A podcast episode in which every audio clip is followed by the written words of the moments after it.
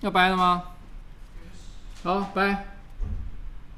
哎，干！我好像麦克风开着，我刚刚这样讲。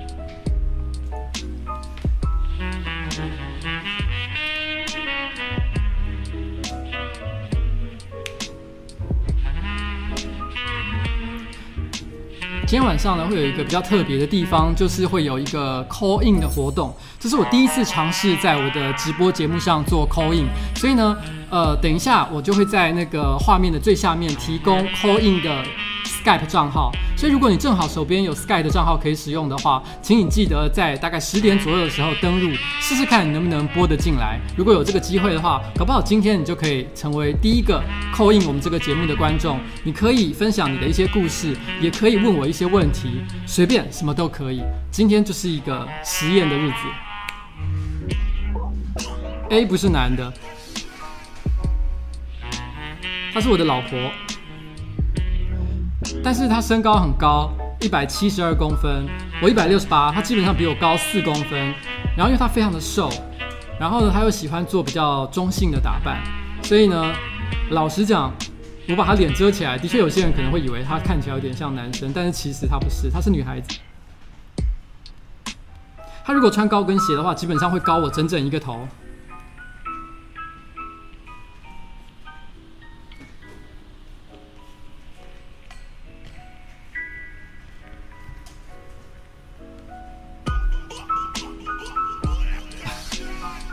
说的，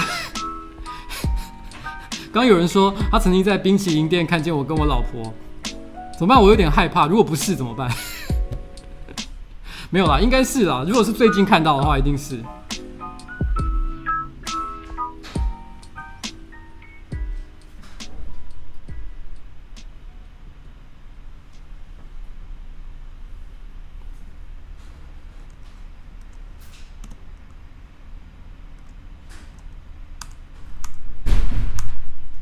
好，我们办公室的最后一个成员，他刚刚已经离开，现在整个办公室就只剩下我一个人哦。今天呢，除了就是有会有 call in 之外呢，同时我今天也做了一个设定上的一个调整，就是呃 YouTube 最近新增了一个超低延迟的一个一个一个设定，它可以让我的画面跟我的这个这个谈话几乎都是没有延迟的状态，几乎是呈现完全即时的情形。其实老实讲，我有点担心啊，等一下要是不小心，你知道吗？整个呃，因为 Google 的可能一些新的一些设定啊，还有一些硬体种种软硬体的一些问题，造成大宕机了的话，这里就请大家请那个。那个多多包涵，反正就是一个小小的实验了。那我们的节目差不多，今天晚上的节目就要正式的开始。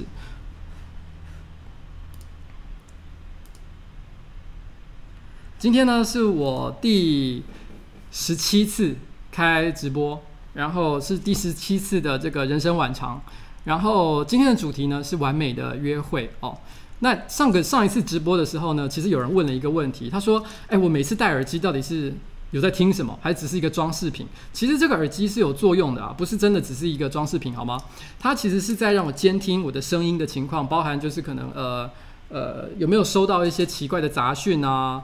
然后或者是说，呃，我的放音乐的时候的大小声跟我的目前讲话的声音搭配起来的情况如何？所以它是一个监听的一个作用。所以对我来讲，其实还蛮重要。其实戴着很热，如果可以的话，我也不是很想戴，只是因为我觉得不戴心里就不太安心，很怕我出去的声音跟自己想象的不太一样。尤其现在要是七月，所以如果如果你知道吗？现在这个麦克风，因为这个麦克风非常非常的敏感，它很可能就正好可以收到一些比较特别的声音。所以如果我真的这个房间里面有一些奇怪的东西的话，也许我戴着耳机。我就会听到了，这样可以理解了吗？OK，好，然后，然后呢，这个，这个，这个，其实我今天在跟同事在聊一个话题哦，就是我们今天不是上了一支比较小品型的影片嘛，就是关于 IOX 的发表，那这个 iOX 的发表呢，就是我们讲说这个小欧嘛，因为他正好最近换发型。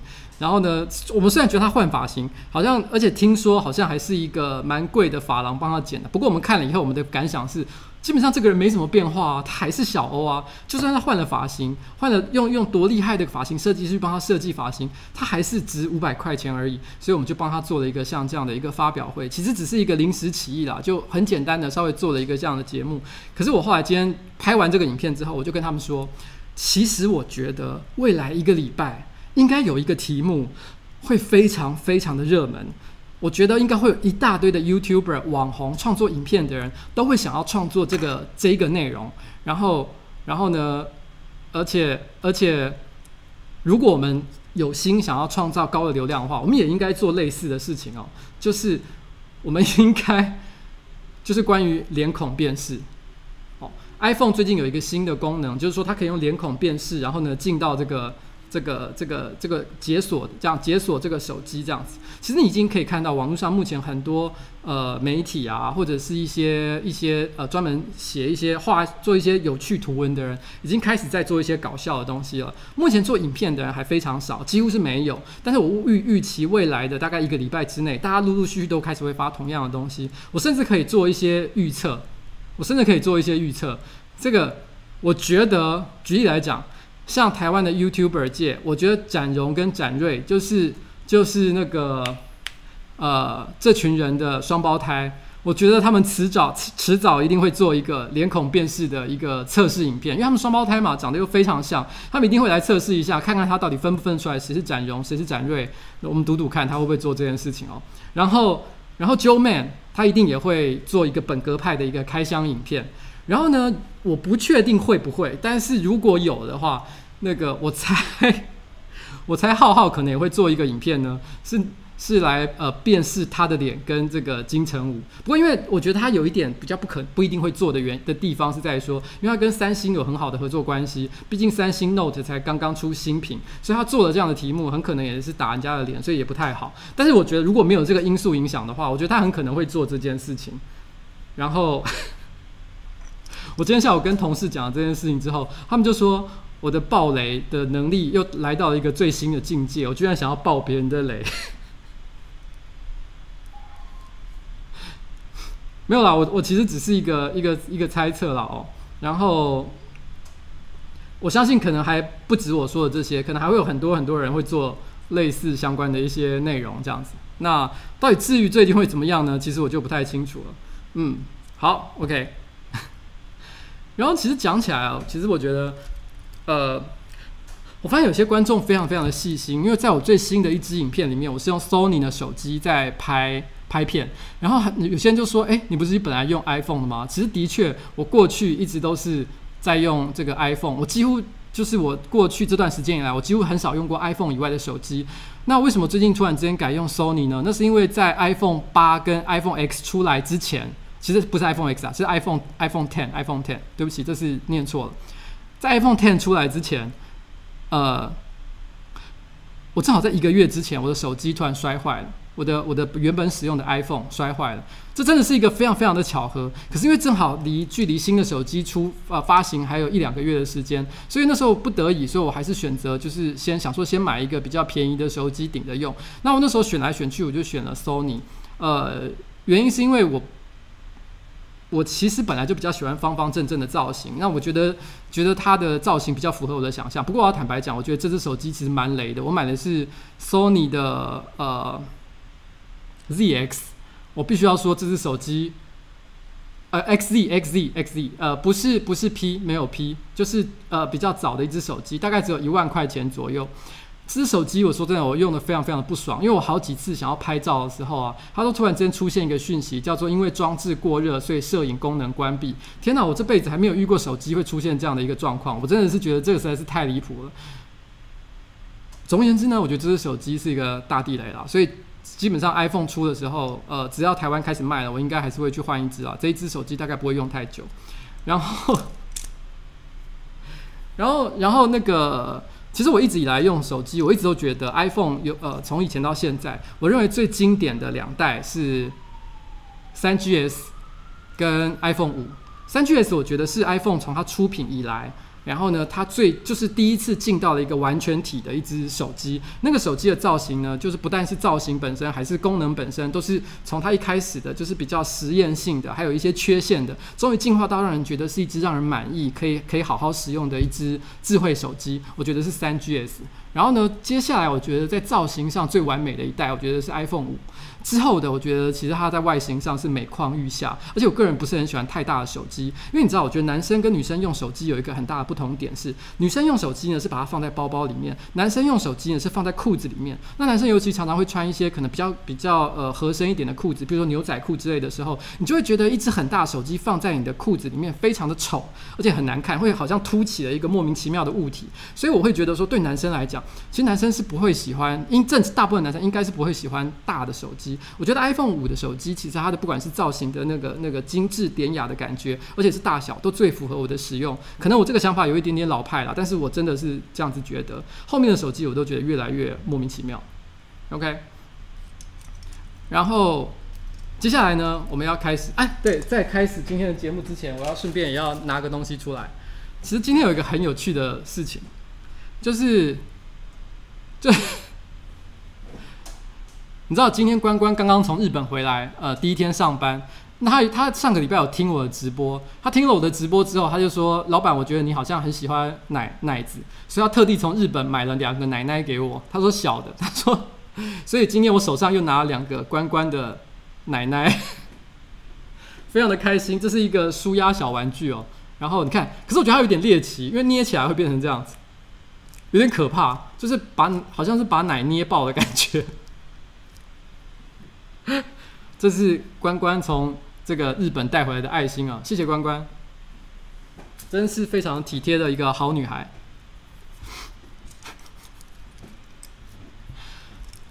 今天好，我们要开始讲今天的一个主题。今天讲的主题叫做“完美的约会”。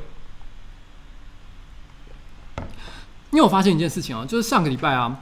我讲到了约会的一些主题之后，其实还有蛮多人讨论相关的一些事情。其实我对于约会这件事情到底要怎么做啊，要怎么怎么把它做得完美，让大家觉得都开心。其实我有一些个人的一些想法，我觉得我可以来分享一下。可是为什么我会有这些想法呢？我必须要感谢我的老婆。我的老婆呢是一个非常非常挑剔的人。他总是会对几乎各式各样的事情都不满意。你们以为我是一个很爱不满意的老板吗？我跟你讲，你们还没有见过我老婆。我老婆才是这个世界上最容易不满意的一个人。她几乎对什么事情都有意见。我还记得我以前常常出去在开车的时候，如果前面出现了有人违反交通规则，可是因为有的时候你知道吗？在路上你偶尔看到有人违反交通规则，你都是笑笑的，反正也没有影响你太多，你就怪就你就算了。可他有时候看了会非常不爽，他会直接把他的手伸过来，用力的把那个喇叭把我的喇叭给按下去。就是我根本不想要做这件事情，可是他帮我按下去，我也不知道为什么。然后他很喜欢做这样的事情，我都觉得你知道吗？这些女孩子都有一些很很搞不清楚状况的一件事情，就是说，你知道一个男生开车在路上没事就乱按喇叭。其实有很高的几率，突然之间就惹毛了一些人，然后直接被暴打一顿。这些女生从来不会烦恼这件事情，是因为她们是女孩子，所以她们都以为她们这辈子都不会被打。可是你知道，当她们帮我按的时候，人家都以为是我按的，所以我每次她帮我按完之后，我都会你知道吗？内心一阵紧张。如果开过去的正好是一台黑色的这个这个 BMW，而且开车的人正好又把这个手伸出来叼着一根烟，我真的是会觉得非常非常的紧张。所以你知道，这就是。我老婆真的一个一个一个，我觉得她是一个真的很麻烦的人。然后我还记得有一次，呃，有一年是她在睡觉，然后，然后呢，我们住在六楼，然后呢，那个在我们家的这个一楼的对面哦，马路的对面，其实是有一个计程车的一个排班的地点。那有一天晚上，大概半凌晨大概一两点的时候，那对面其实有一些排班的计程车司机在聊天，他们其实是用正常的。的的的那种声调在聊天，并没有特别的大声。可是因为毕竟是半夜嘛，声音其实是比较明显的一个状况。可是我觉得也不到完全不能忍受的情形。我老婆本来在睡觉，她就突然之间，我就她就突然间从床上弹起来，然后呢套上了拖鞋就往楼下冲。我心想说，你到底要干什么？我根本不知道她要干什么。但是因为你知道，身为她的老公，我也只能跟着她走下去。走下去之后，我才知道原来她是要去骂那些计程车司机。然后我内心在旁边心里是想说，就是。可以不要做这些事情吗？你知道，身为她的老公，我都有时候常会遇到一个情况，就是因为你觉得她毕竟是你的老婆，不管她做什么样奇葩的事情，你一定要在她背后挺她。如果有人对她出言不逊，你也要骂她回去，你也要骂回去，你要站在一个捍卫你老婆的立场。可是每当我老婆要做这些事情的时候，我都真的是冒一把冷汗，我都心里想说，这个情况我真的挺得住吗？就是，这就是，这就是我。我老婆的一个状况啊，所以其实我我必须要说，在经过跟我老婆生活的二十年之后，其实我被她训练成了一个我自认为在跟人约会上面，其实会是一个蛮完美的一个人，因为没有人比她更计较这些计较这些细节。好，我可以先从一些比较简单的地方聊起哦。我可以举，我可以先从呃跟我老婆没有关的一件事情讲聊起哦，关于完美的约会。其实我觉得关于约会的一些细节。我觉得在台湾有一个很有趣的地方是，其实我觉得台湾人向来不太重视细节。举例来说，你如果看那种外国的这种约会爱情电影，你常常会发现男孩子都会帮女孩子开门。但你在路上，你什么时候看过台湾的男孩子帮女孩子开门？几乎是没有的，非常少，非常少会看见这样的情况。可是呢，你走在路上，你会常常看见男孩子帮女孩子背背包，背女用的背包。所以你说男台湾男孩子不体贴吗？其实台湾男孩子就相当的体贴，可是这个很明显的表现的方法跟外国是完全不一样。我听过很多外国人在讲起台湾男孩子背女孩子的背包的时候，他们都说这个样子，他们觉得很怪异，非常的恶心。像日本人啊、香港人啊、韩国人啊，还有美国人都提过，都有听过他们讲过台湾人这件事情，他们觉得很奇怪，因为在他们这些国家里面，男生是不会帮女孩子提背包的，因为女孩子的背包有女孩子背包专有的一个造型，所以如果你帮她背的话，你看起来就是像是一个大男人在背女用造型的东西，感觉上就是不太好看。那那这些女生呢？其实，其实，其其实这些外国人，尤其是很多讲这些话的人，不一定是男生，有时候是女生，她就会觉得说，这会让一个男生看起来非常的失去男子气概。他就不太懂为什么台湾男生要做这样子的一个一个事情哦。不过这当然了，我觉得因为台湾的男生，其实我们我们，欸，可是我听过，刚有人说香港也会。可是我其实是以前我在香港公司上班的时候，我真的有听过香港的同事，而且是女孩子跟我讲这样的事情，所以我也好吧，这个这个是我至少是我听到的一个说法啦。那那那时候那时候我其实有一个感想是这样的，其实嘛，其实你知道这讲起来，我觉得女孩子的背包是一个一直是一个很神秘的东西。我记得我常常听到这个，因为台湾女孩子的背包，呃。不管是大小，有时候我会问女孩子说：“哎，请问一下，你背包里面有放什么样的东西？”他们都会说：“啊，就手机啊，一些随身的一些零碎的一些小小物品啊，什么之类的。”他都讲说没有很多。可当你把他的背包拿过来的时候，你就会发现，哇靠，里面到底是装什么东西啊？跟石头一样重。所以你真的把它打开来看的话，里面一定有一些完全想都想不到的东西。到底是什么在里面？有的时候甚至还有一些可能放了三天的食物，什么样的都可能。所以女孩子的这个背背包，尤其是里面有时候真的很像一个无底黑洞一样。之前玩更有拍一支影片，就是在讲类似的事情。虽然我觉得那支影片，呃呃，拍的有点啰嗦，有点长，可是我觉得他想要表达的就是这个意思，还蛮有趣的。然后，然后。然后，其实我觉得这个说明一件事情就是说，其实我觉得台湾的男生虽然不是不体贴，可是我觉得的确有的时候，我觉得一些比较重要的细节，可能在约会上的时候，他反而不是那么的在乎。其实我觉得跟台湾人的天性是有关系的啦。举例来讲，像喝酒好了，我觉得我们的亚洲国家，像日本、韩国都有很多喝酒的规则，但台湾其实没有。台湾说真的，如果你一群人去吃热炒的时候，到底谁应该在什么场合，谁要敬酒？然后呢，什么样的情况下，那个那个谁要倒酒？其实台湾人是很 freestyle 的，谁都可以做这件事情。我想喝的时候，我自己倒自己也可以。可是你知道，在日本跟韩国是没有人在倒自己酒的，一定都是旁边的人要帮他倒。那至于怎么样，谁帮谁倒，倒之前要做什么事情，都有一些他们自己的规则。台湾人就就没有这样这样的一些一些社会的一些规范，所以我必须要说，其实这个东西没有什么，不是什么缺点。有的时候我觉得这反而是台湾人可爱的地方，我们不太重视这些小地方，这样子。非常卡，有人说网络非常卡吗？不过我目前感觉是是还好啦。OK，如果接下来还有其他问题的话，请你们再跟我说好了。我可以先讲一件小细节哈。假设你不是开车，所以你不需要帮女孩子开门的一个一个情况。如果今天你跟女孩子一起去约会，然后呢，你们要坐计程车，请问一下，女孩子应该先上车还是男孩子先上车？其实我觉得这个问题呢，没有标准答案。可是我说真的，后来因为我跟我老婆相处的关系，然后再加上我后来又去问了一些女孩子，我发现这个答案可能会跟很多男生想的不一样。因为如果你自己开车的时候，台湾人在自己开车的时候呢，都是让女生自己开门上去嘛。可是我搭计程车的时候呢，台湾男生就会觉得觉得说，好吧，那我这个时候帮女生开一下车门是一个基本的礼节。这个时候他们反而这件事情是这个动作是蛮常做的，所以他们就会打开门让女孩子去上车。可是呢，我后来发现一件事情，其实很多女生并不喜欢这样子。为什么？因为因为因为。因为其实很多女孩子去约会的时候，她穿的是裙子，或者是一些行动比较不方便的衣服。如果她譬如说穿着迷你裙好了，她这个时候还要用滚连滚带爬的方式滚进这个车子的内侧的话，她其实是觉得很麻烦的，所以她反而宁可是后上车那个，因为她只要一屁股坐下去就可以了。所以其实很多时候，男孩子先坐进去反而才是对的。然后呢，呃。哦，不过刚刚有人说这个计程车不能让女生先上，男生先上车，女生上就会被载走了。这个应该是在讲那个家有喜事的那个、那个、那样、那个、那个、那个、那个这个梗吧？就是说，先生、先生，你贵姓啊？是讲这个东西吗？然后，因为其实我老婆就跟我抱怨过这件事情，我后来才发现，哎，原来她会在乎这件事情。后来我问了很多女孩子，会发现很多女孩子其实的确有同样的一个想法。好吧，那如果说你们今天不是搭计程车，你们不是搭计程车，你们是搭公车的话，或是公共交通工具，那谁应该先入座呢？其实这个时候，我又觉得，这个时候如果按照计程车的逻辑的话，那么应该也是男生先入座，然后女生再再入座嘛。可是其实我觉得也不是这样子说，因为其实在这种公共场合的时候，因为这个时候不是私密的空间，所以。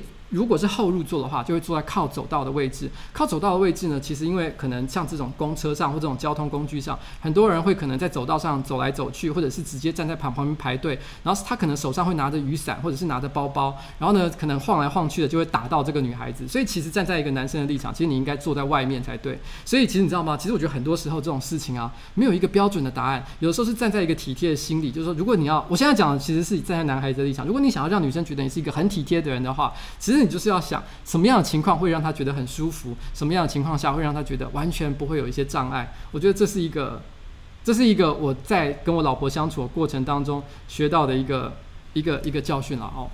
然后，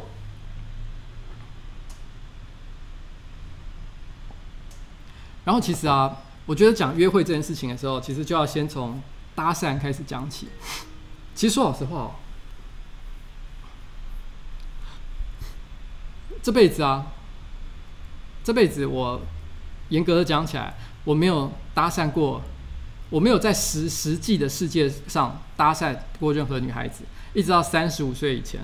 三十五岁的时候呢，其实我曾经有做过一次搭讪的事情，因为我突然间有一天在想一件事情，就是说，呃，你知道，就是就是做，就是因为我跟我老婆在一起很长很长一段时间嘛，然后。我以前小时候，其实呃都是在学校里面跟女孩子交往，所以都有一些正常的一些套路，所以这辈子从来不曾尝试在路上搭讪过一个完全陌生的女生。所以有时候我就常常那时候那一阵子，我记得三十五岁那一年，我常常在想一件事情：我只要看到一个女孩子，我心里就想，如果我要跟她搭讪的话，我讲什么样的话，她会理我。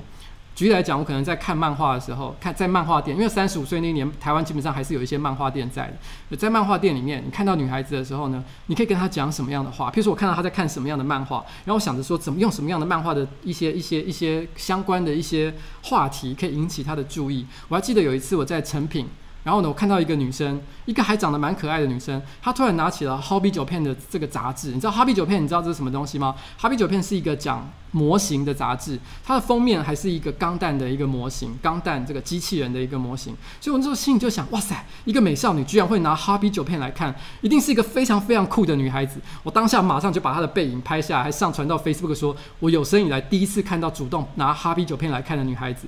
然后呢，我那时候心里就在幻想，如果我要跟这样的一个女生搭讪的话，我到底应该跟她讲什么样的一句话？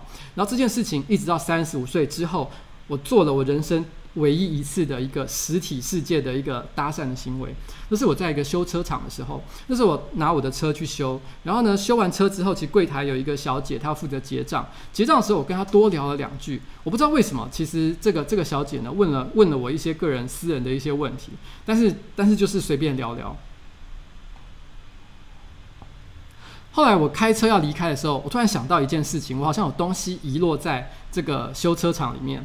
然后我就心里在想，那我要打个电话回去问问看，那东西是不是还在他那里？然后打回去的时候呢，我就跟他讲说：“喂，你好，我是刚刚那个修车厂，就是有去修车的那个先生。”哦，他马上就知道我是谁。我当下不知道为什么，我突然之间就有一个，突然有一个冲动。我下一句明明应该是接着跟他讲说：“那我等一下要开车回去拿我的东西。”但我直接就跟他讲说：“你可以给我你的电话吗？”然后他就说，他就突然之间在电话里面大笑了出来，然后他就把电话给我。不过后来这个电话我完全没有使用了，我并没有跟他有任何后续的一个联络。我那时候突然之间发现一件事情，就是其实搭讪这件事情还蛮简单的。其实我觉得很多时候，有的时候只是你有有没有去做这件事情而已。然后后来我记得那个时候也是差不多在三十五岁那一年，我还记得我的办公室有一个女女孩子，有一个女同事。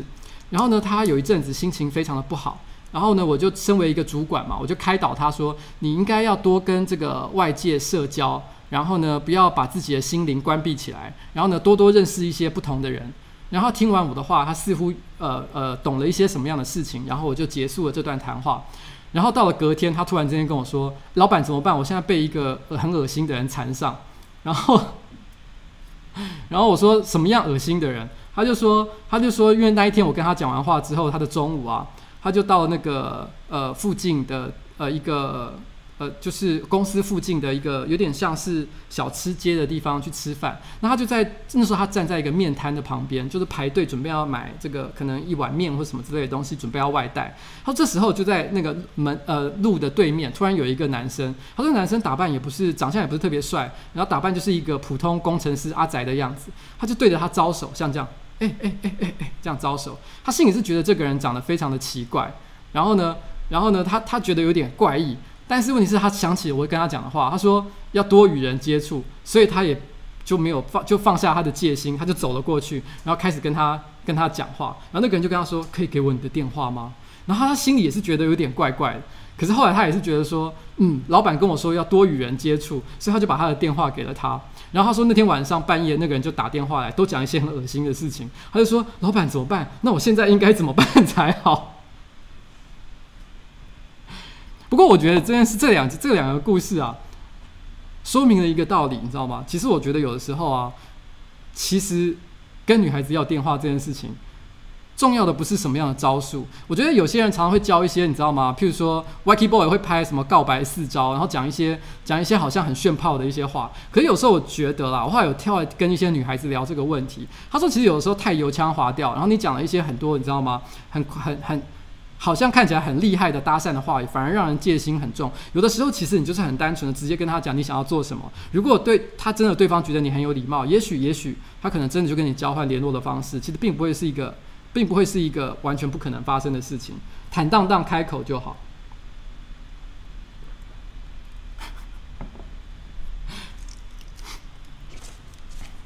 然后我后来有一段时间的时候啊，大概也差不多就是那那那那呃那那一段时间里面，我后来突然之间起了一个兴趣，我突然之间想说，我那一阵子我其实就在我的手机里面，我我就装了一些社交软体。然后我那时候心里就想，因为因为其实你知道，我从小就喜欢打电动，然后所以我那阵子我突然之间对社交软体上的一些状态突然产生了一些好奇，所以我就开始去看社交软体上他们到底是怎么样去互动的。然后呢，我甚至还有记笔记，然后我还有有一本笔记本，我到现在都还留着，里面记满了，就是你知道吗？我在这上面观察到了各种互动的一些情形。我在上面其实。我甚至还有整理出我自己跟别人的一些对话的一些过程，你知道，对我来说，这有点像是在以前小时候玩 RPG 的时候换画那个迷宫里面地图的感觉。你知道，在我小时候啊，那时候 RPG 是不会有自动地图功能的，所以你在走迷宫的时候，如果你自己没有把那个那个那个地图给记下来的话，然后就是把它画在手上、画在纸上面的话。其实你会迷路的，你知道吗？所以那个时候我就有点像是把各种对话选项都记录了下来一样。我好像把这个玩当成是一个是一个游戏。其实我做了一些记录。我后来其实有一个，我后来其实就有在想想一个，发现了一个一个一个关键。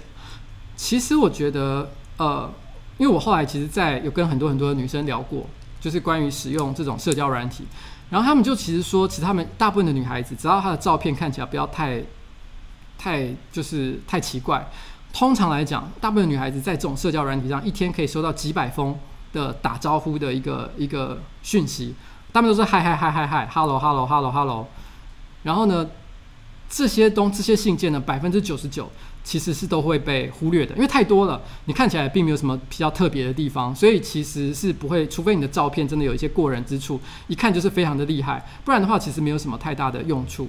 但是到底什么样的开场白是真的有帮助的呢？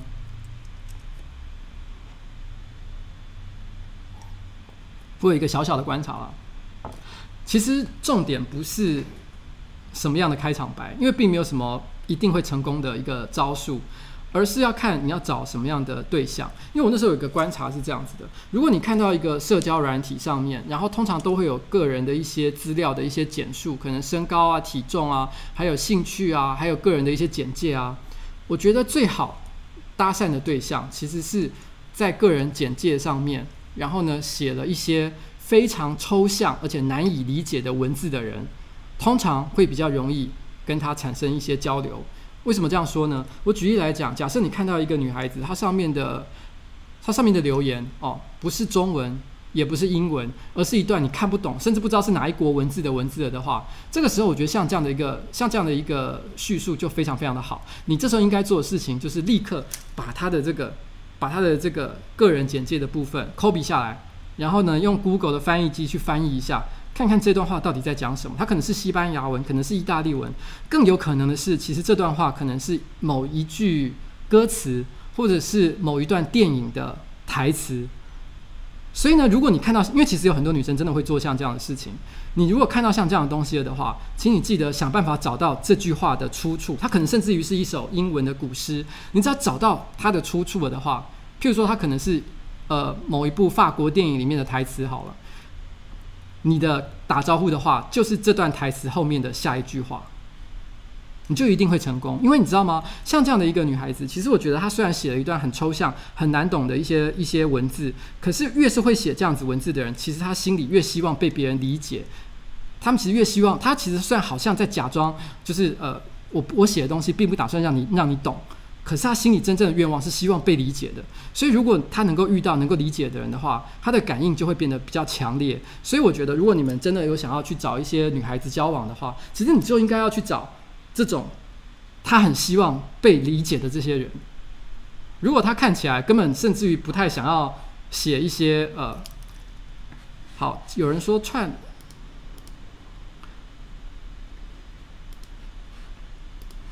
有人说今天延迟的情况很复杂，呃，很很不好。那我刚刚发现串流的选项大概是不能改的，所以请大家就呃就多多包涵一下。也许下一次我再把它改回来好了。看来 Google 的这个新设定并不是非常的好用。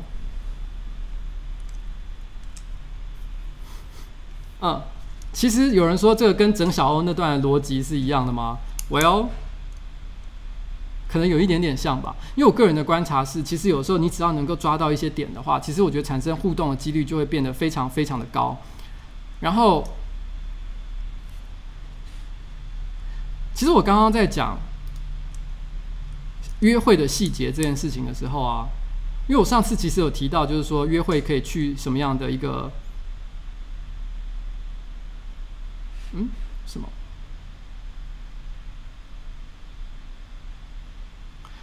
上次有人其实提到，就是说，其实其实我觉得在讲关于约会的时候，要想到一些别人没有想到的东西，要想到一些细节。我觉得所谓的一个很好的一个约会的一个情况，我可以再举一个例子。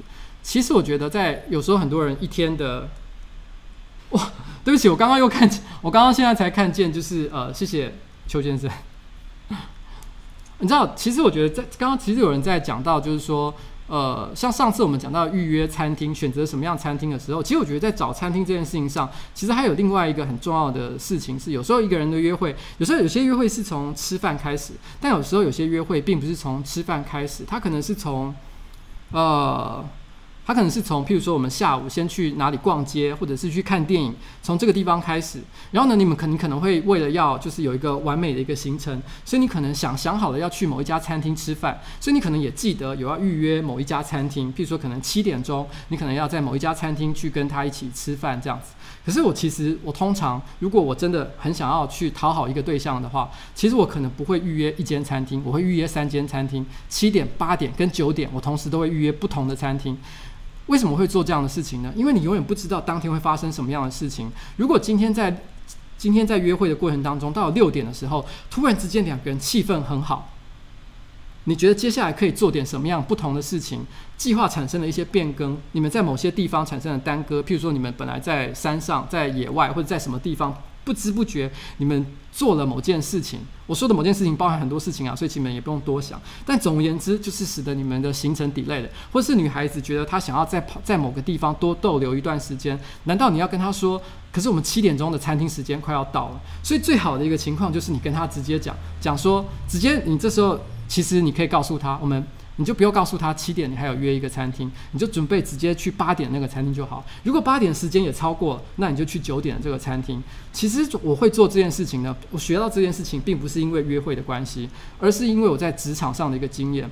如果你今天在职场上也常常要负责安排老板的行程的话，其实你会发现一件事情：老板是一种很任性的生物，他常常时不时，譬如说他可能跟呃客户开会，然后呢，他要求你帮跟这个。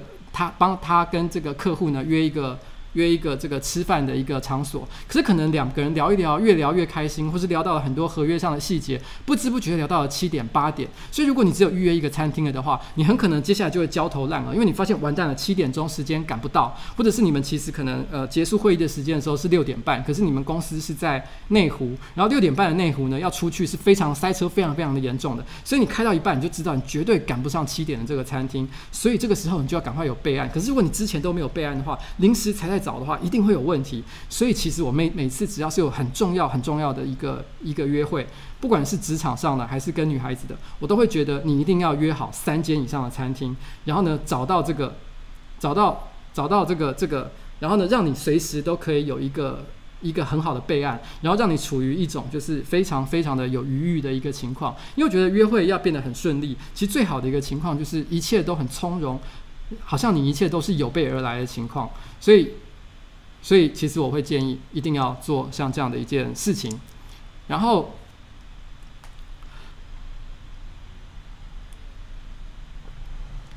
然后在吃饭的时候啊，其实我觉得也有很多很多的小细节。我觉得是可以注意的，因为依照你约的餐厅的地点，有各式各样的可能性啊。你可能约的餐厅是很高级的餐厅的话，然后呢，可能环境就非常非常的优美。但如果你约的不是很高级的餐厅，就像我之前建议的，其实你第一次约会最好都不要约太高级的地方，最好是一个比较休闲、比较一般的一个场所，让大家心情比较放松。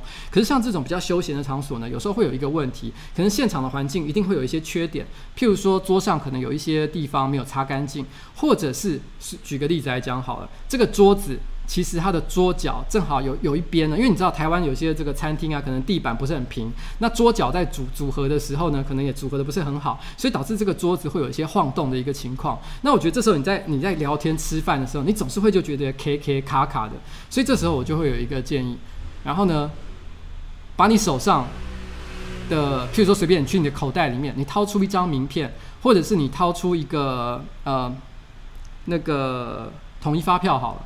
把它折得很小很小，然后折出一个厚度出来，然后呢，悄悄的把它垫在某一张这个这个正好就是这呃有多出一点点空隙的桌角底下，把它垫起来。这个动作虽然虽然很小，感觉上也不是很重要，可像这种细节，如果你有注意到的话，其实女孩子也很细心，她一定会发现你是一个你知道吗？在这个这个约会细节上，这个处理得非常好的一个人，她就觉得说哇，好贴心哦，你有看到这个问题。虽然他可能你知道吗？很，我觉得这种这种问题，其实很多人不一定会注意到这件事情。可是，可是其实你只要有做到的话，其实就立刻会有一些加分。那这种加分在约会的时候，有时候是非常的重要的一件事情。那有人说要用钞钞票霸气啊，我是觉得 不用到那么夸张啦。那这个就有点变成这是在演什么？这是在这是在演刘德华的电影吗？然后有的时候，其实我觉得约会的时候啊，还有一些细节是可以想的。我举个例子来讲，假设你们约会的地方可能是在一个户外，然后呢，你本来想想象中你是要呃在一个公园里面，然后呢呃你可能在外面可能逛了一圈之后，你有想好要在一个公园里面坐下看一下风景，然后最后去吃饭。那因为你要去坐下来吃饭的时间，可能刚好是是可能呃会横跨傍晚到晚上的这段时间嘛。所以这时候你可能也可以做一件事情，譬如说你事先你知道手机其实都有一个功能，你知道去看那种查天气的那种呃软体 APP，不管是 Android 还是 iPhone 都有，它通常会告诉你月亮升起的时间是什么时候。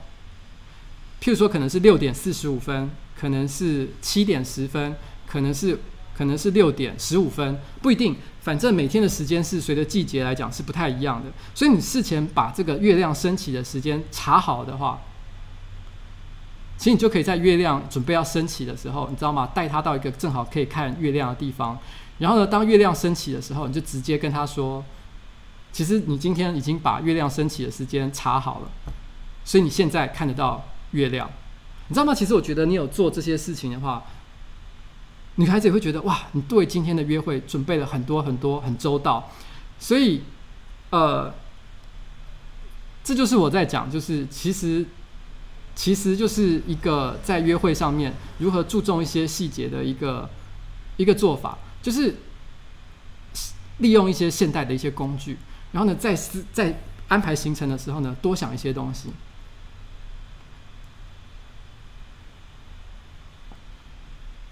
有些人说啊，呃，刚我看到有人说，呃，不要把女孩子不要太宠女孩子，会宠出公主病。这句话我觉得说起来对也是不对啦，你知道吗？我当然知道对女孩子不要宠哦，这个道理就是说我也是可以理解的。可是我今天在讲的不是在讲长久相处的一个细节，我在讲的事情是，如果你今天是第一次约会的话，到底做什么样的事情可以让对方觉得很开心？那我觉得，当你是想要让对方开心的话，你当然是要出全力啊！你在一开始的时候就还在心里想说什么样叫做公平？其实我觉得实在太过麻烦了。其实如果真的要讲的话，当然还有一些另外一些呃，在约会的过程当中获得优势的方法。可是我觉得今天这不是不太是我所讲的一些，不太是我所要讲的一些优呃重点了。嗯，然后，有人说，其实我觉得我今天讲的。很恐怖，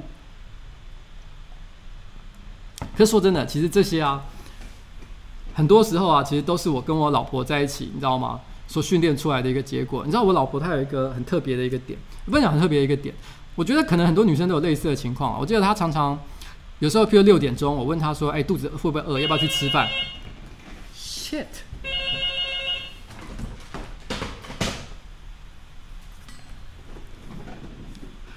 就是我问他六点钟的时候，我问他说肚子会不会饿，要不要吃饭？然后他就会跟我说不会，他一点都不饿，甚至可能还跟我说现在还蛮撑的。然后到了六点半的时候，他突然之间就跟我讲说：“ 我我老婆打电话进来吗？”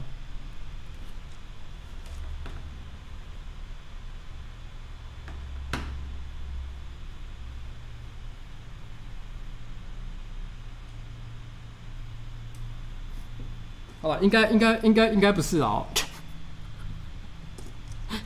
到底刚刚是谁打电话进来啊？没有，呃，我要讲，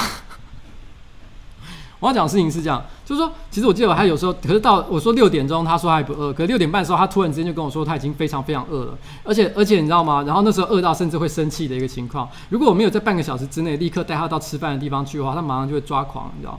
然后我我其实其实也因为这样的关系，所以使得我其实都你知道吧，跟我跟我跟他在一起的时候，我都随时处于一个备战的状态，你知道吗？就是随时都觉得准心理准备好，我要我他不管有什么样的要求，我都可以做到，就是这个样子。所以其实我这是这是也是一个后天被训练出来的一个状况啊。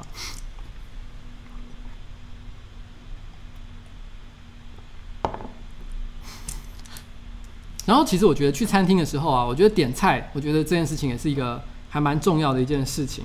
其实我还记得我小时候啊。我爸爸，我一直都印象很深刻，就是我爸爸从小就是我们跟他一起出去吃饭，如果是全家吃饭，当然是爸爸负责点菜。这个事情在一个传统的你知道吗？呃，台湾式的家庭里面，好像是一件还蛮合理、蛮正常的一件事情。那但是呢，如果就算是我爸爸，或者是 shit，喂，你好，喂？呃，我们这里是一个办公室，请问你是？哦，我不清楚哦，不好意思。好，好。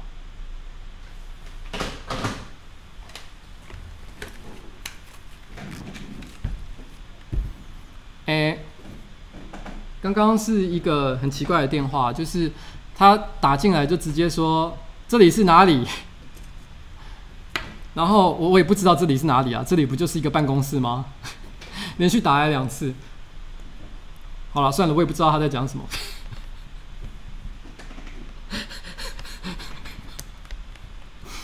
，OK，我还我还记得说。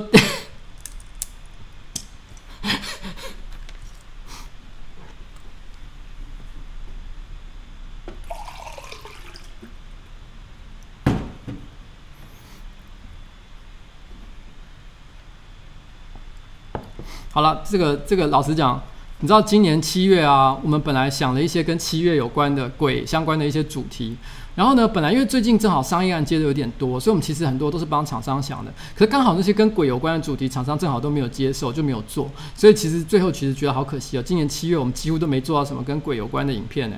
然后呢，你知道在我们办公室里面最喜欢鬼的一个人就是就是。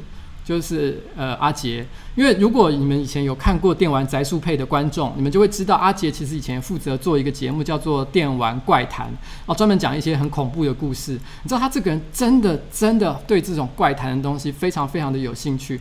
他其实呃每天都花很多很多的时间在看这种，你知道吗？都市恐怖传说啊，然后这种相关的一些内容。所以如果你们想要跟这个诶这个阿杰产生一些这个共同的话题的话，其实你们可以跟他聊恐怖的事情哦，他一定会。非常的开心，然后这个很有趣的事情是我最近有时候走到楼下去的时候，我常会看到，呃，因为 AK 跟阿杰就住在一起嘛，然后呢，我常常一一走下去，正好就会看到他们两个人的荧幕，两个人荧幕完常常都在看一些完全不一样的东西，然后 AK 呢常常在看昆虫啊，然后自然界动物的影片，而且他看的这些不，我讲的不是那种什么很很。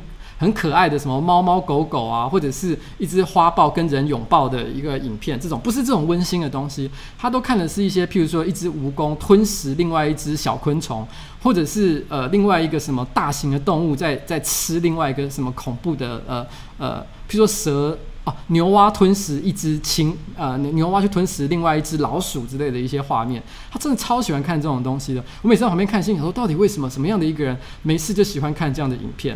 然后呢，你往右手边看，然后你就会看到阿杰。阿杰都在看什么样的东西呢？他都在看，就穿的很少的女孩子在跳舞的影片。我每次看到他们这样，我都觉得非常非常的恐怖。你知道他曾经，他们曾经提过一个一个一个气话。我心想这个不是暴雷，因为我已经拒绝了。我说这个影片，这个这个影片类型，我是绝对不会做的。他们以前，他们以前曾经有一次，就突然之间跟我说，他很想做一种。呃，影片类型就是就是呃，他们想要在办公室养一只牛蛙。你知道牛蛙？我不知道你知道这种生物。牛蛙它大概呃这么大，这么大一只。然后然后呢，呃，牛蛙是一种什么都吃的。一种一种生物，像一般的青蛙，大部分大家想象中就是吃昆虫嘛。但是牛蛙其实基本上它老鼠啊，或者是反正只要比它小的东西，它都会吃。所以你如果去这个 YouTube 上搜寻牛蛙相关的影片，你会发现一天到晚都有人喂牛蛙吃一种有的没有的东西。而且牛蛙有一个特性，就是它如果吃到它不能吃的东西的时候，它会把它的肚子哦，它会把它的肚子里面的胃翻出来，然后呢，把那个它不能吃的，就是它不能消化的物品吐出来。然后呢，洗自己的胃，有点像自己洗自己的胃，非常猎奇的一个画面。然后再把他自己的胃给吞回去。然后，然后你知道，你知道他们，他们就曾经有一次就说：“哎，我们在办公室就养一只牛蛙。”然后他们就说：“因为我们不是都会拍美食废人系列嘛，然后我们就说，我们每次只要美食废人做出来的任何食物，然后都拿去给那个牛蛙吃。”不管做出了什么恶心的东西，反正就是给牛蛙吃，因为牛蛙没有不能吃的东西。他们心里就这样想啊。可是当时我对这个企划有一点点疑虑，因为我跟他们说，如果这样子会不会算是一种虐待动物呢？所以我要求他们去这个宠物店问清楚这个牛蛙的一些习性，了解它的状况之后，我们再来决定要不要养牛蛙。然后后来他们就真的跑去这个我们附近的水族馆问了这个问题。问了之后呢，他们就跟我讲了。他们他们起先是跟我讲说牛蛙这些真的的确什么都没能吃，而且很好养，听听好像真的可以在办公室里面养牛蛙。可他们接下来讲了一件事情，我就完全不能接受。他们突然之间就跟我说，不过牛蛙只要长到某个一定的程度，就必须要开始吃活体的生物，就说你不能只是喂它吃饲料，你要喂它吃活的东西，它才能够活得健康。所以很多人你会在影片，你会在 YouTube 上很容易找到，呃，有人拿蟑螂去喂牛蛙的影片。你知道，我我听到这件事情之后啊，我就立刻跟他们讲说，No way，我绝对不要在办公室养养一只必须要用必须要喂它活蟑螂的生物，这种东西我绝对绝对不能接受。太可怕了！你知道曾经有一个有一个访谈节目，就问我一个问题，说：“哎，你们你们办公室啊，常常都会拍一些整人的影片，那你觉得什么样的整人的内容是让你觉得最害怕的？”我那时候就跟他讲，说老实话，我觉得我觉得大部分我目前所有被整到的影片啊，我都没有觉得任何一个地方是可怕的。可是真正可怕的是在我们办公室的日常生活，你知道吗？他们这些小朋友有一天突然之间知道我很怕蟑螂之后，他们居然去邮购了大概几十只不同的假蟑螂，然后，然后因为我们办公室的确偶尔也会出现真的蟑螂，然后呢，所以不是只有假蟑螂而已。然后接下来他们就开始做一件很无聊、很无聊的事情，他们总是在办公室里面的各个角落放各种假蟑螂。我常常走在路上，走到一半就会突然被蟑螂吓到，整个弹起来尖叫。然后，然后呢，有时候打开抽屉也会看到。然后呢，或者是他们有时候他们就直接在他们桌上摆了好几只蟑螂，意思就好像意思就是说不要靠近我的座位，像那样的感觉。我们，然后有的时候因为我们办公室又有真的蟑螂会出现嘛，所以我每次看到，就算我看到蟑螂的时候，我也不能觉得它一定是假蟑螂，因为有一定的几率它也是真的蟑螂。所以我每次看到蟑螂，我只有一个反应就是跳起来，非常的。非常的恐怖，然后在我们家里面啊，呃，我的老婆也不喜欢蟑螂，可是她基本上没有像我这么怕，所以遇到蟑螂的时候呢，基本上就是我老婆负责处理。不过说是我老婆负责处理呢，严格讲起来也不是我老婆在在处理啦，她通常都会去抱我们家的猫，然后我们都叫我们的猫叫地球防卫队，然后就请这个地球防卫队出动，他们通常都会用很快很利落的手段就立刻。呃，处死这只蟑螂。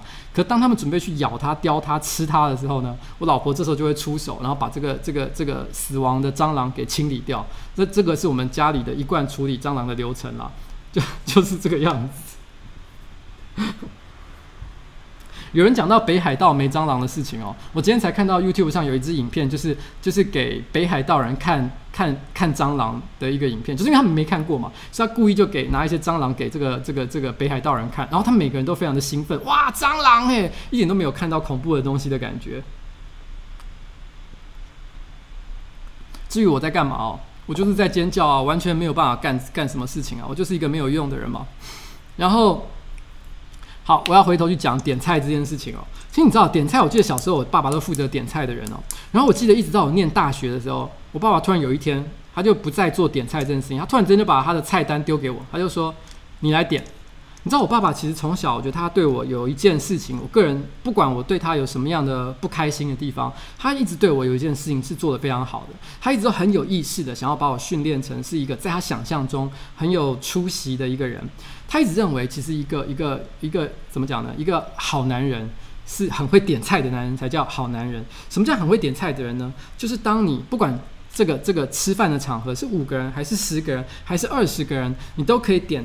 很刚好的一桌菜，就是这一桌菜呢，刚好所有的人都可以吃得很开心，不会觉得主人非常非常的小气，但是你又不会点太多，因为你点太多的时候呢，你会让客人觉得压力很大，好像我们吃不完这个东西，浪费了这一桌菜。所以其实我爸爸从小就很在意这件这样的事情，所以他大学的时候就开始觉得说，好，你也大到某个程度了，你开始该开始学习点菜这件事情。所以我觉得其实男女约会的时候，其实也有一样的感觉，两个人吃饭其实怎么样点的让对方觉得诶不小气，可是大家又吃得很很开心，但是呢又不会有任何的压力，觉得好像剩下一大堆东西。因为其实我不讲特例的情况的话，其实大部分的女孩子，其实她就算看到满桌，她如果看到真的剩下一大堆东西，她也不会觉得很开心，她可能会觉得哇靠，这到底是怎么一回事？心理压力很大。我也讲过了，第一次约会最重要的事情就是不要制造任何过度的压力。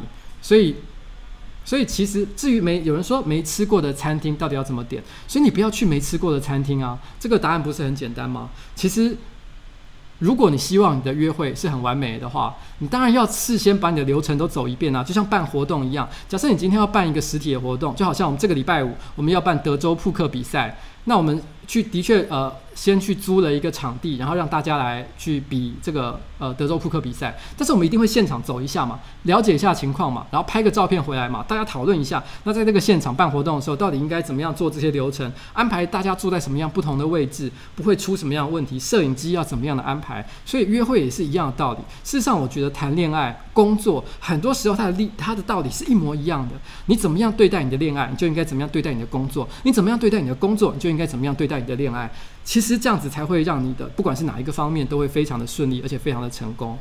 然后呢，然后我觉得，我觉得所有的约会最重要的一件事情，就是要有一个出绝招的地点哦。什么是出绝招的地点呢？其实我在不别的直播场合，我记得不是在我这一边啦，在别的地方，其实我提过这件事情。我觉得，我觉得去约会的时候啊。如果今天大家觉得吃完饭或者是看完电影之后，呃，好像时间也差不多了，都要回去睡觉，那就罢了。但如果大家都觉得很开心，好像这个活动还没有结束呢，可是你你又没有，你知道，你又不是在约炮，不是说要立刻说，哎，走，要不要去上旅馆？你没有到这么夸张的地步的话，这个时候你就必须要有一个出绝招的地点。出绝招的地点就是指，通常我觉得一定要离开台北市。假设你是台北市人的话，你要离开市区，离开大家平常生活的一个地方，因为你知道，大家当大家在自己生活的周围，就是一个附近的环境去活动的时候，戒心都会很强，因为你很，你就会是用。你平常是什么样的心态？你在这个环境下也是这个心态。可是如果你一口气把它带到很远的地方，譬如说以在台北来讲，你把它立刻带到北海岸去，带到了一个你知道吗？荒郊野岭。当然我不是说要带去一个很恐怖的地方啊，但我的意思是说，就带去一个不一定要不一定要是没有人的地方，但是是一个离现在的位置很远的地方。然后最好那个地方有一些特殊的风景、特殊的意义，灯塔。然后呢，可以看夜景的一个山上，然后呢，这个地点越稀有越好，然后呢，越越越少人知道越厉害。然后你带他去这样的地方的时候，因为人就会这个时候会失去他的戒心，因为你知道吗？他这个是有点像迷路一样。当你在呃国外，你突然之间迷路的时候，你的价值观会变得不同。我可以举一个例子，你在台湾，你如果今天去吃一顿五百块钱的晚餐，你可能会觉得说好贵。可是如果你今天是去欧洲，或者是去日本旅游的时候，你看到一顿五百块钱的晚餐，你可能会觉得很便宜，因为你只要一出国，你的价值观立刻就混淆了，你根本就忘记了钱到底应该长什么样子。而约会也是一样的道理，所以你一定要带他去一个对他来说很陌生的地方。人在陌生的地方，价值观就变了。所以这个时候，如果气氛很好，你就有可能可以发展出。本来无法发展出来的关系，但至于这个是什么，就是你知道要看当下的脉络。那我也不希望大家做任何犯罪的事情哦，就是这样的一个一个一个道理啦。那我觉得，我觉得这是约会上面一个很重要的事情。所以大家，所以我觉得男孩子要去出去约会的时候呢，请一定要记得一件事情，就是说，呃，永远要在口袋里面准备几个出绝招的地点。可是因为呢，你们每次约会的结束的地方不一定是在哪里，所以你可能你知道，假设你住在台北市的话，你可能靠北边要有一个像这样的地点，靠南边也有一个像这样的地点，这样的话你才可以很快的移动到那个地方去。那我觉得这是一个给大家的一个建议啦，嗯。然后有人说什么卡多里乐园，这到底是什么？这到底是什么东西啊？那个新培跟凌晨这礼拜其实有拍一支就是去卡多里乐园的影片哦。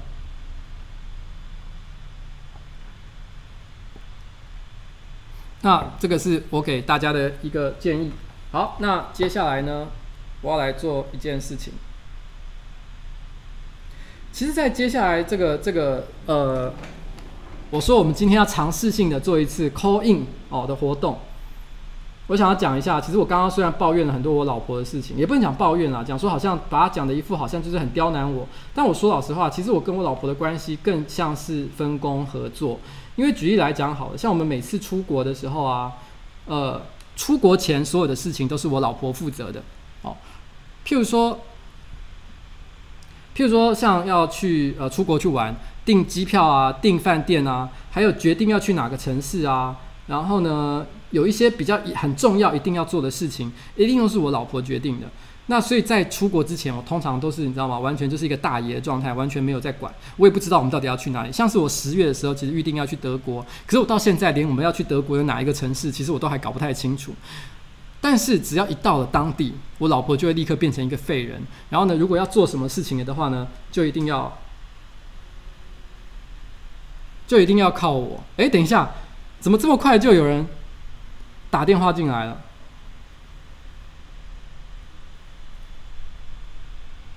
喂，Hello。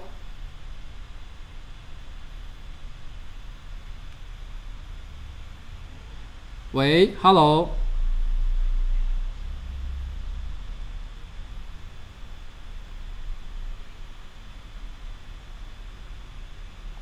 喂，喂，听得到我的说话吗？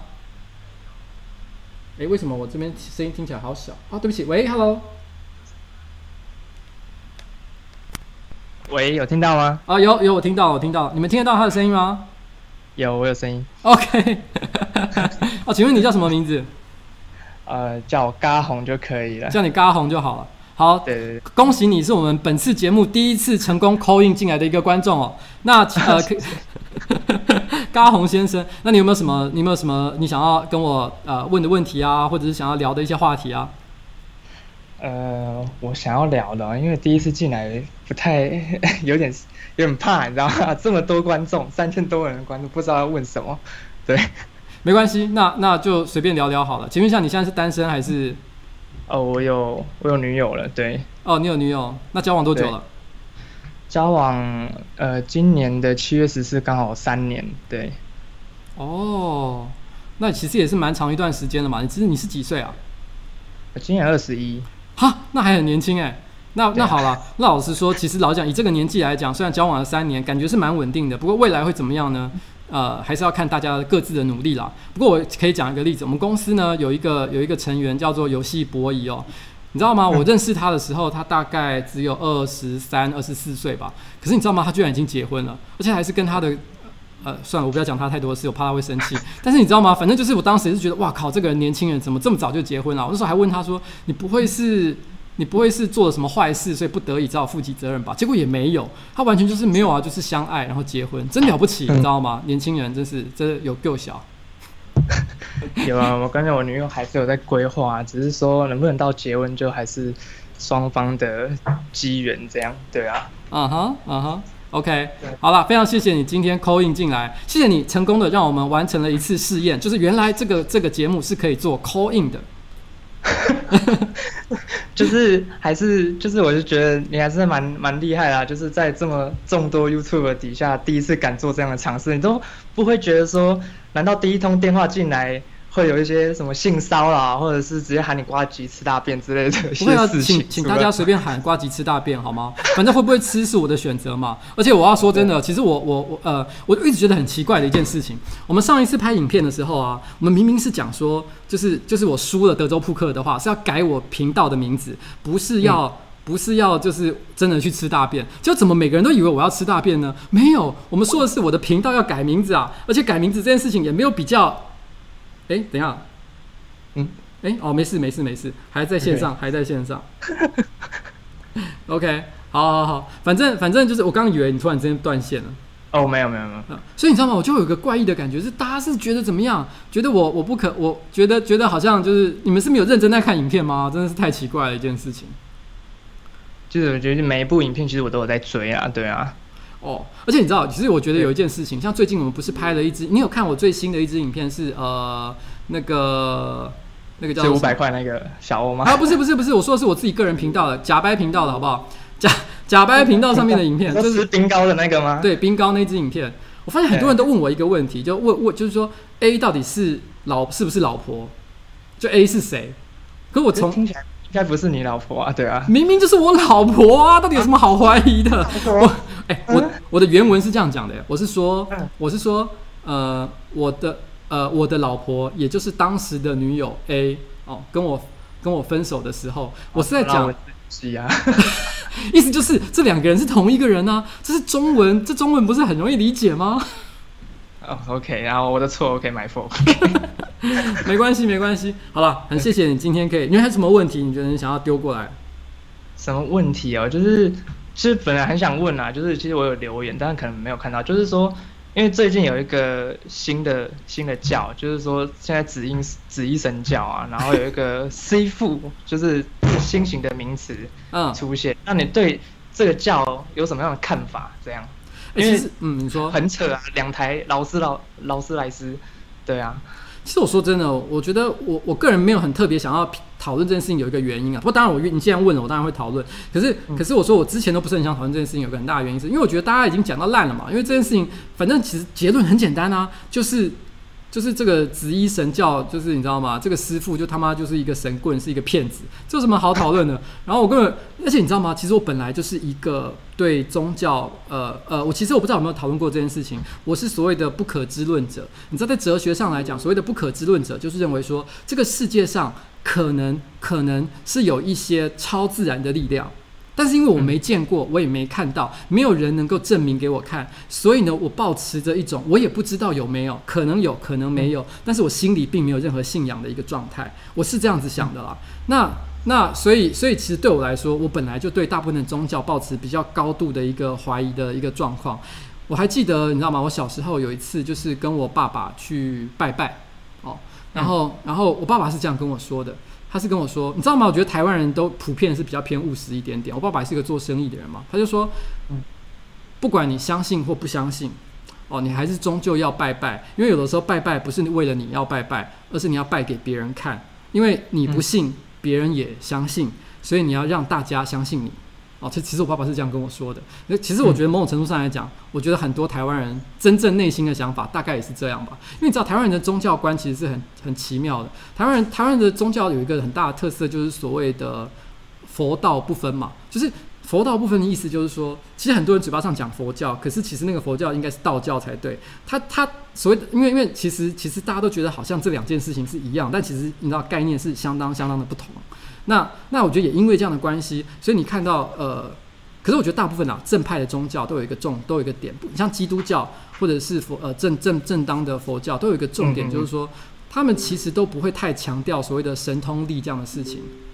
你知道太过度强调神通力，或者是强调一个等价交换的关系，譬如说，因为你要呃奉献一些什么东西，才能交换一个什么东西，那这样子的宗教呢，通常本来就是异端的可能性就会变得非常的高。所以按照这个角度来讲，你问我说紫衣神教是不是一个正派宗教？当然他妈不是。可是我觉得 PTT 上有一个文章写的非常好，我个人非常的认同。他其实讲说为什么很多高级知识分子会忍不住哦，就是你知道吗？就是明明你知道紫衣神教就是一堆高级知识分子会去加入的一个宗教，为什么？为什么会有这样的情况？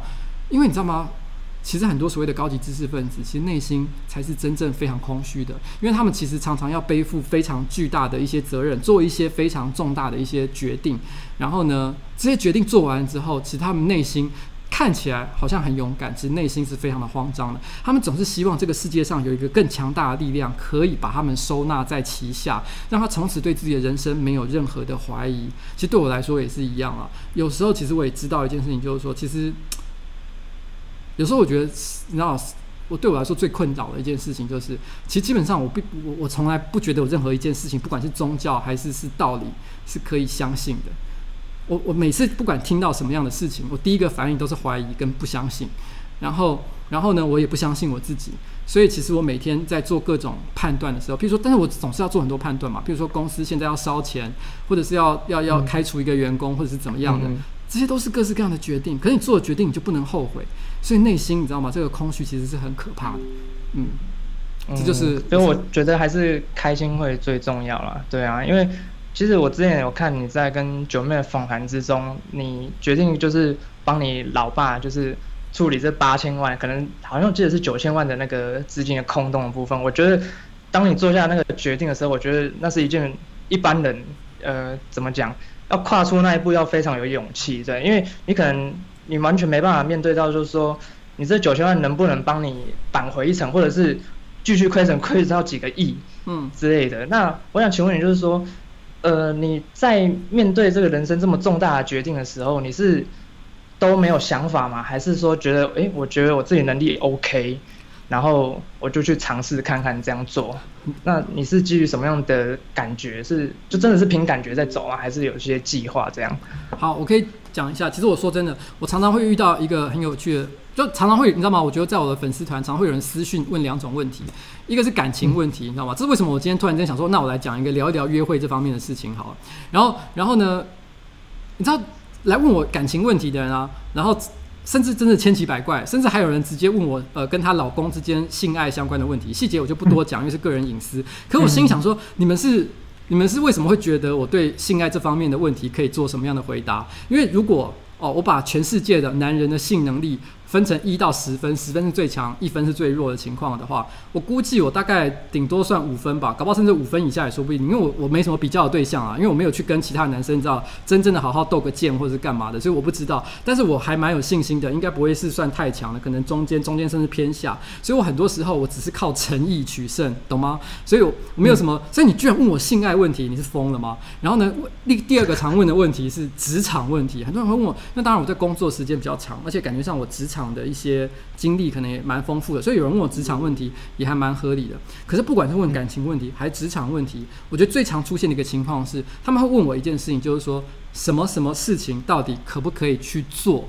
我是不是应该做什么事情会更好？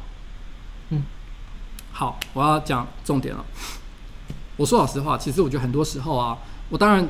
大部分有空的时候，我还是会尽量回答这些问题。我必须坦白讲，不是每一个问题我都能回答，因为有时候问问题的人实在太多了，那我也不一定都有空可以回答。但是，我觉得很多时候，我内心有个真正的想法是：你会问这个问题的时候，就表示你无法解决这个问题。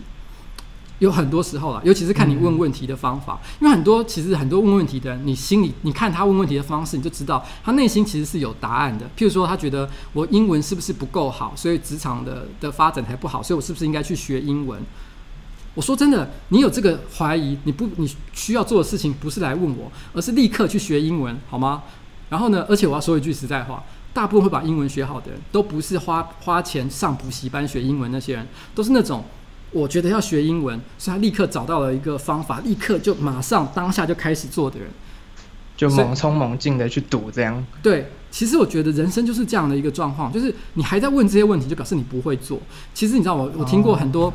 我听我听过很多呃呃很多人说啊，我其实很想当一个作家，然后我想要写作，然后呢，可是因为现在我必须要赚钱，所以我我觉得可能要等我赚比较多钱的时候，才可以去当，才可以去做写作，放心的去做写作这件事情。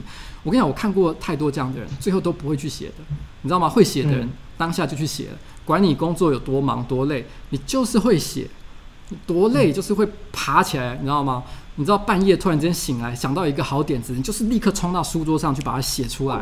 那个那样的人才会写东西啊，好吧，就是要讲这件事情。了了解你意思，对啊，就是做就对了，对啊，对，好了，那我跟你讲，今天其实只是一个 call in 的一个实验。刚刚我这还陆续有很多人打电话进来，那我先跟大家说个抱歉，因为时间也差不多了，所以我今天的 call in 呢，先到这里结束。我今天之所以做这个 call in 呢，是有一个原因的，因为我一直都想说，也许，也许。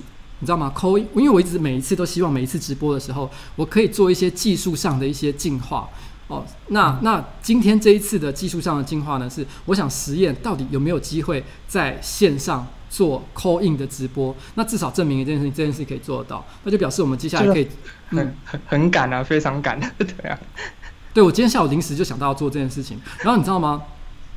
我今天啊。一直到一两个小时前呢，我都还在发脾气，因为我一直找不到正确的解法，可以让讯号很好的串进。因为因为我们公司呃，因为其实这不是，哎，喂，Hello，还在吗？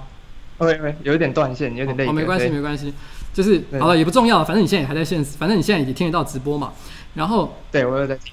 对对对，就是我其实一直都认为一件事，就是说，其实我我其实两个小时前我还无法解决一些音讯串流的问题，然后这边说干到底是怎样他妈的，因为我今天临时想要做这件事情，但就在一个小时前突然间解决的时候，你知道吗？他觉得哦，今天可以做这件事情爽，那我们来试试看到底会怎么样。好了，谢谢你，嘎红先生。嗯，谢谢，嗯，谢谢，好，谢谢，拜拜。好，谢谢，拜拜，拜拜。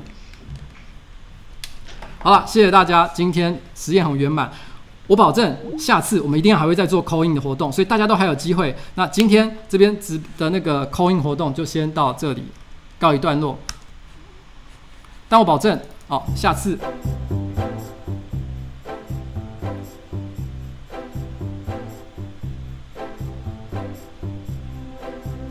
好，今天我结束的时候呢，我要播两首歌，两首歌呢都是同一首歌，但是唱的人不一样。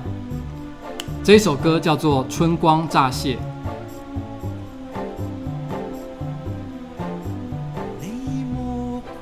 这个版本是黄耀明唱的。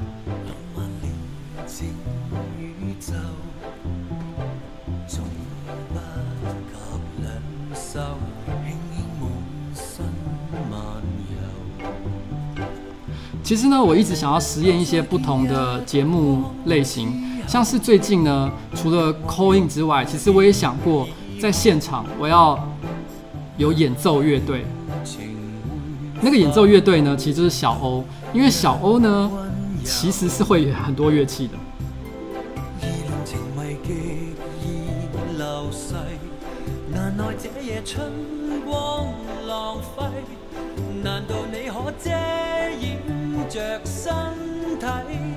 所以下次也许我们会有完全不一样的节目形态。哎，对不起，刚刚放到一半，我突然之间，突然之间就按到。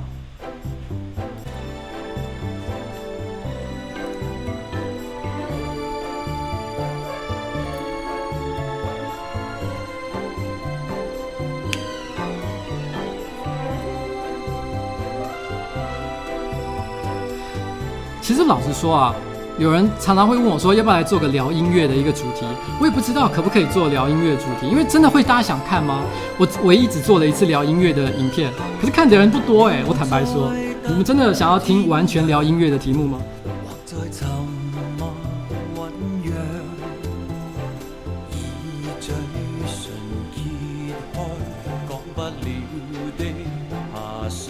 其实我不会觉得 I 我会抢 IC Charlie 的工作了，因为 IC Charlie 喜欢听的音乐跟我听的音乐差太多了。我并不是说他听的音乐不好，我只是说我喜欢的音乐跟他喜欢音乐类型明明就天差地远。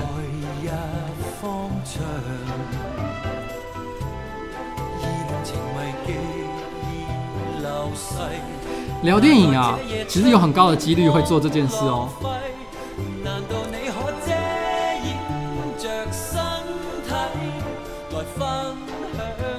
有人说，其实我有放过台语歌啊，我放过浊水溪，哎，浊水溪应该没有比浊水溪更台的台语歌了吧？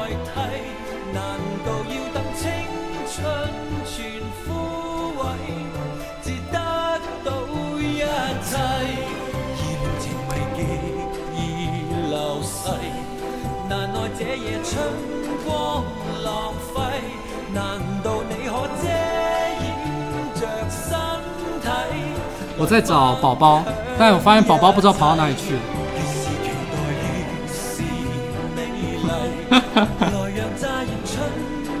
其实不管是电影还是音乐，我几乎什么类型都听。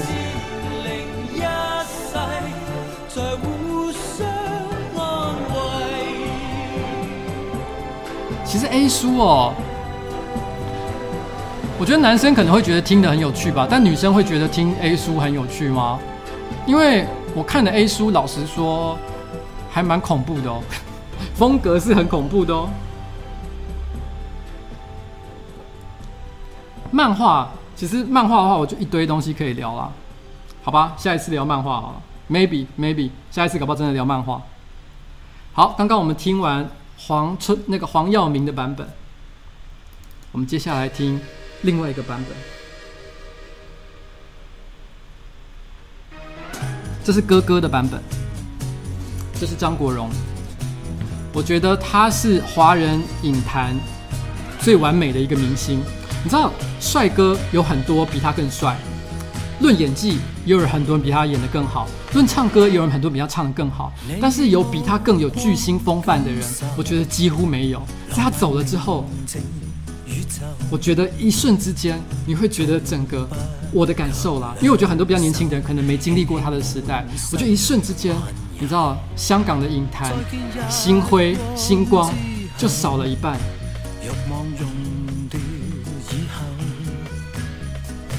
黄耀明的《春光乍泄》很好听，张国荣的《春光乍泄》也很好听，可是两个人的唱法有一个很关键的不同。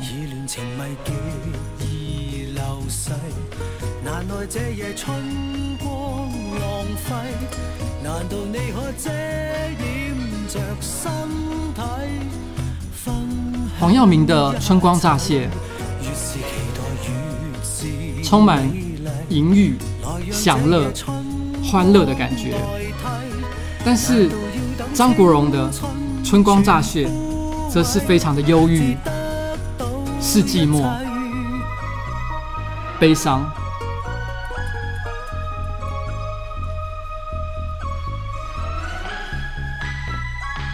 还有颓废。对，有人这样说。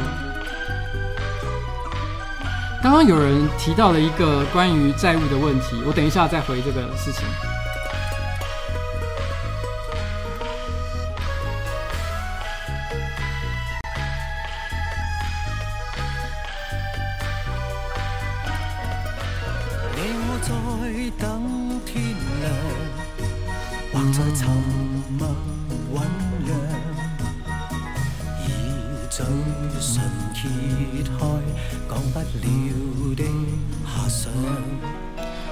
人说要找我的歌单啊，其实我在我的 YouTube 频道下面有整理一个歌单哦，就是我的直播有用到的歌，好像不是全部啦，但大部分我都会进，有时间我就会把它整理进去，所以你们可以进去看一下。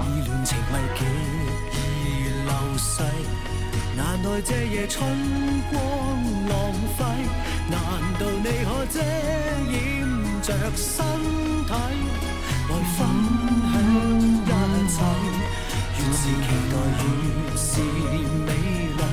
来让这夜春光代替，难道要等青春全枯萎，至得到一切？有人说，可不可以再花更多时间聊自己？当然啦，还有很多事情我都从来没有聊过。举例来讲，我没有聊过我在游戏业的故事，我也没聊太多我跟我老婆的故事，然后。我也没聊过我跟我老婆分手是怎么一回事，不过这段故事有点可有可能不能聊，因为我老婆不一定希望我聊。然后，呃，我在神魔时代的事情我也聊的不多，然后我在剧场时代的事情我也没几乎没有聊过，其实还蛮多事情可以讲的，但是呢，我内心是这样想的啦。如果我要每一周、每周都可以一直持续的这样做下去，然后呢，永远都一直有话题可以说，那我觉得其实有一个很重要的事情，就是呃，我必须要开发很多种让呃生产内容的方法。为什么今天会尝试 call in 呢？就是因为我觉得我必须要生产一些你知道新的内容的生产方式，这样的话我才可以不停的你知道吗？就是很自然的把这个内容做出来，嗯，就是这个样子。那那其实说真的，因为我平常除了公司以外的工作之外，其实我也想剪自己的影片。那那其实还有一些做其他类型的创作，所以说老实话，如果我每周一次直播，对我来讲其实压力已经蛮大，因为我每次直播的那一天，礼拜四，我都是不理人的状态，很多人传讯息给我，我甚至都不会回，因为我都在想今天的直播到底要怎么做，所以这个事情就是是是是一定要，你知道，就是对我来说啊，如果做太多，我真的精神压力会变得很大。然后，OK，然后呢？刚刚有人提到，就是说他的父母欠债的问题，我必须要说，因为他提供的脉络非常非常的少。他说十五年前欠债从两百万变成四百万，那他说这个欠债会不会继承那个什么一个情况？我必须要讲，就是说其实因为他讲的是脉络才太少，所以我只能说正常来讲是不会啦。因为其实你可以，你永远可以不要继承你家的财产嘛。只是你要记得要做抛弃继承的动作，所以如果今天发生了一个需要继承这个这这个债务的情况，譬如说你的父母他要要离开的时候，那你要记得要做抛弃继承。有时候有些人会忘记这件事情，那你可能就不得不继承这个债务。可是我也必须要说，很多家庭欠债的情况有很多种，有一些欠债的情况是不讲道理的。遇到不讲道理的欠债情况的时候，那就算你说这个债务跟你没责任，你可能还是会受到一点影响。那这个我就不好说是什么样的一个情况了。嗯，好，OK。啊，有人说不用抛弃，直接限定继承。对了，是没有错啊，好像是没有错，现在是这样。好，那这个细节大概是这样。那今天的节目呢，就到此告一段落。不好意思，今天也拖了一些台前。最后，谢谢大家参与我今天的一个活动。嗯，拜拜喽。